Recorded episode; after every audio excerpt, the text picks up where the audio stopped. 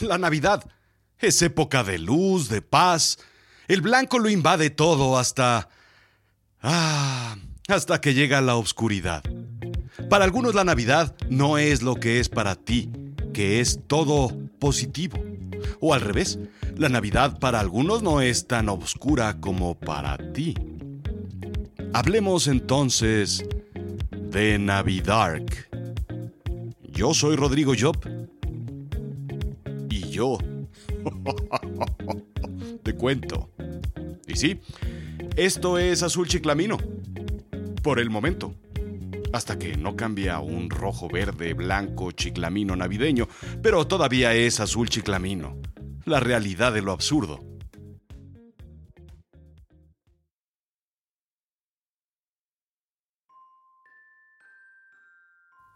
Empezó la Navidad. ¿Cómo lo sé? Muy sencillo. La televisión comenzó a transmitir Duro de Matar y Arma Mortal, las dos películas navideñas por excelencia, pintadas de rojo, aunque un rojo sangre y no rojo del traje de Santa Claus. Bruce Willis y Mel Gibson llegan antes que el osito de Coca-Cola, incluso antes que Santa Claus del centro comercial y por supuesto antes que el aguinaldo. Llegan en realidad justo el primero de noviembre, pasan dititito Halloween, empiezan los villancicos de Frank Sinatra y por supuesto Luis Aguilé y Rafael cantando Ven a mi casa esta Navidad en la zona de congelados del supermercado. En Estados Unidos hay un par de baches intermedios, el Día de Gracias y el Black Friday.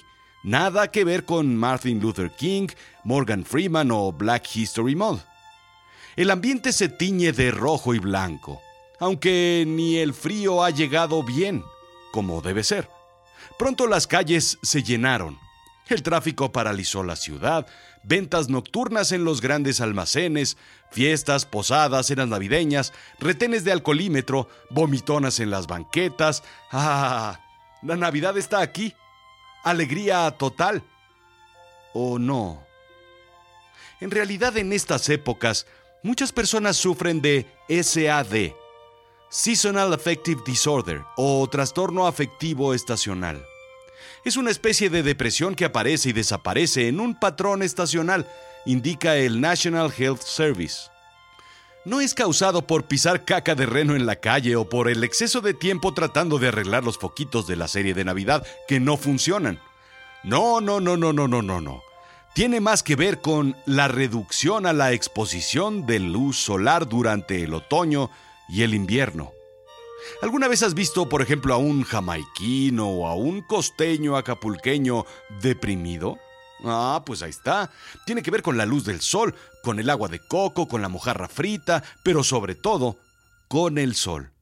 Se dice que parte del cerebro, llamado el hipotálamo, deja de trabajar como debe. Ya sabes que cascabelea, como que le patina la banda, que le sale humo y como que hace traca traca. Se afecta. Primero, se incrementa la producción de melatonina, la hormona que te hace sentir somnoliento. Segundo, se reduce la producción de serotonina, la hormona que afecta el estado anímico, lo cual trae tristeza y depresión. Tercero, el reloj interno se vuelve loco. Tiene que ver también con la genética, así que no nada más es culpa de las órbitas planetarias, de Ptolomeo y de todos esos que calcularon las órbitas. ¿Cómo arreglar el SAD? Más paseos por el parque, más exposición a la luz y por supuesto más películas de cantinflas.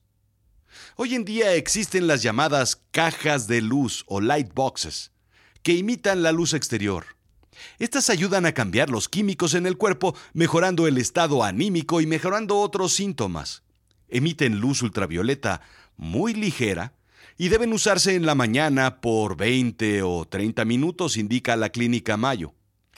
El tío Pelayo combate el trastorno afectivo estacional con cambiar el aguardiente barato con sidra Santa Claus, que trae como regalo burbujas de sabor. Pero estamos hablando del nivel biológico y químico del cerebro. Eso pues nada tiene que ver en realidad con la Navidad.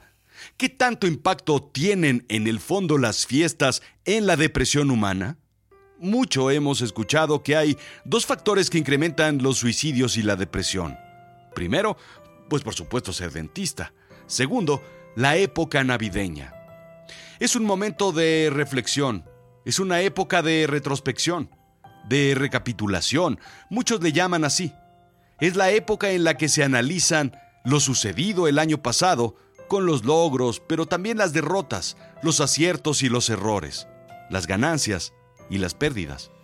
Sobre todo, pérdidas emocionales de seres queridos, porque las pérdidas económicas se revisan hasta marzo, cuando Hacienda nos hace la requisición de impuestos. En fin, sobre todo, es el momento de visualizar, en las reuniones, cenas, regalos, abrazos, las separaciones, las muertes y la soledad.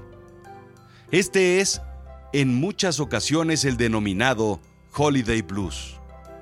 SciComm hace recomendaciones para los tres peligros antes mencionados para evitar la soledad producto de familias separadas emocional o geográficamente, del aislamiento que provoca la melancolía y la ausencia de la pareja, Kenneth Yeager, PhD de la Universidad de Ohio, recomienda estar rodeado de gente.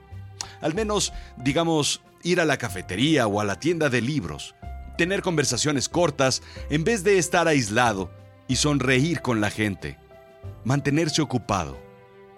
La depresión que viene de las pérdidas es completamente normal, continúa el doctor Jäger.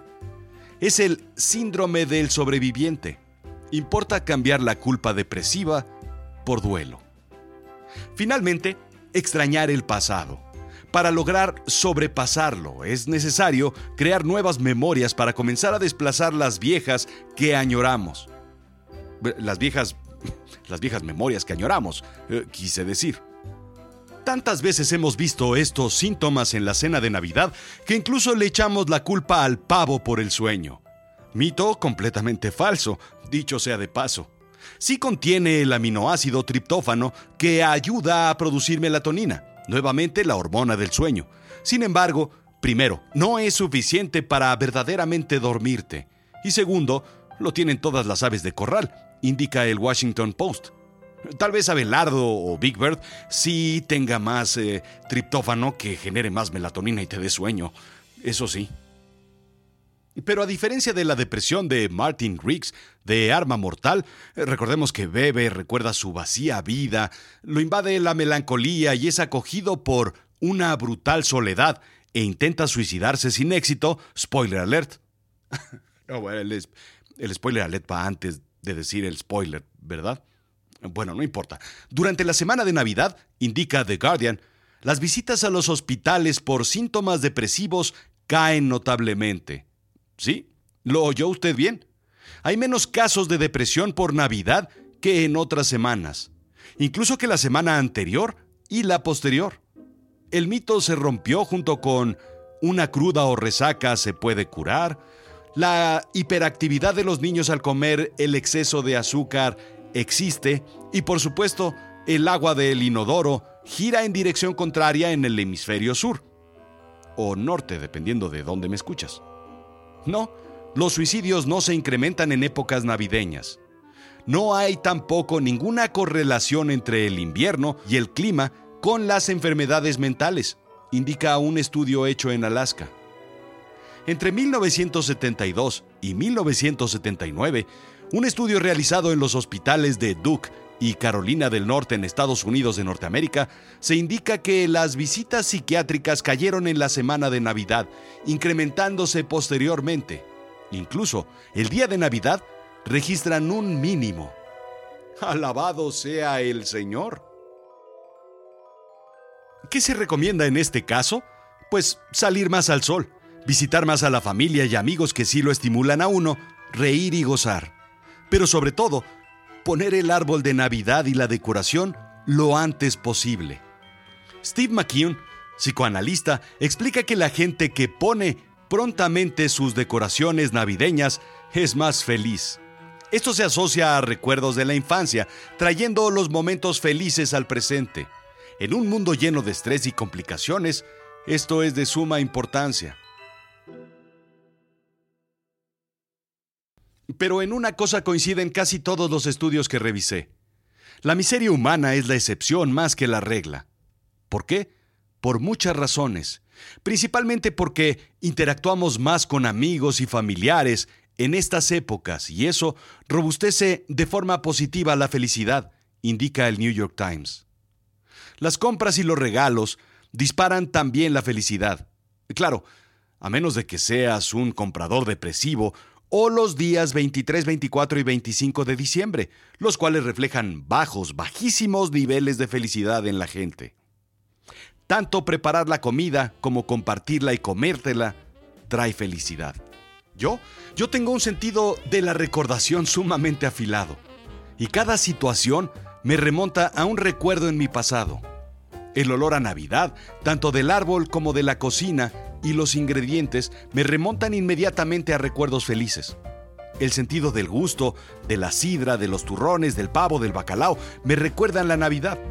La música y las campanas, tocar las piñas y picarse los dedos con las luces o el árbol de Navidad, sus reflejos en las anticuadas esferas de vidrio, sentir el frío y por supuesto imaginar, remontar, recordar el especial de Navidad de Snoopy y de Mr. Magoo, de Disney y de Frosty, recordar los regalos, los juguetes, la mañana de Navidad, las envolturas. Son las memorias, y entiendo que cada quien tendrá una memoria distinta, buena o mala para traer al presente, pero nadie puede negar que es una época en la que la gente sonríe más y es más cordial. Entonces, pues entonces ¿en qué quedamos? Pues sí, una blanca Navidad o una oscura Navidad. Pues la verdad es que las hay ambas, para todos. Solo resta que definas si prefieres tu White Christmas o tu Navidark.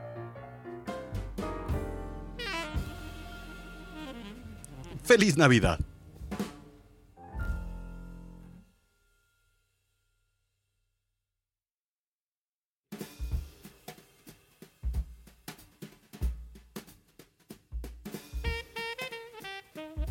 Quiero agradecer a todos los que hacen posible la materialización de este sueño y este proyecto. Azul Chiclamino es una producción... Pues de Azul Chiclamino, pues de quién va a ser. No quiero despedir este 2019 sin agradecer a todo el equipo. Dirección General, Rodrigo Job. Dirección y producción, Rodrigo Job. Investigación, Rodrigo Job. Locución, Rodrigo Job. Guión, Rodrigo Job. Sarcasmización y humorización, Rodrigo Job. Edición, Rodrigo Job. Musicalización y sonido, Rodrigo Job. Coffee Manager, Rodrigo Job. Finanzas, Rodrigo Job. Idea, Rodrigo Job. Sobre todo quiero agradecer al equipo extendido que lograron profesionalizar este proyecto en 2019. Relaciones Públicas, Adriana Carbonell con apoyo de Lori. Diseño e imagen, logotipos, animación, promoción, Arturo González con su equipo. Axel Sandoval, Mike Sánchez, Fer Trujillo, Fabiola Carabias y todos aquellos que están en Art Kingdom ayudándome a hacer mejor este proyecto. Visítalos en artkingdom.tv. Gracias a todos, pero sobre todo, gracias a ti por escucharme. No olvides visitar azulchiclamino.com. Ahí hay mucho, mucho que ver. Gracias.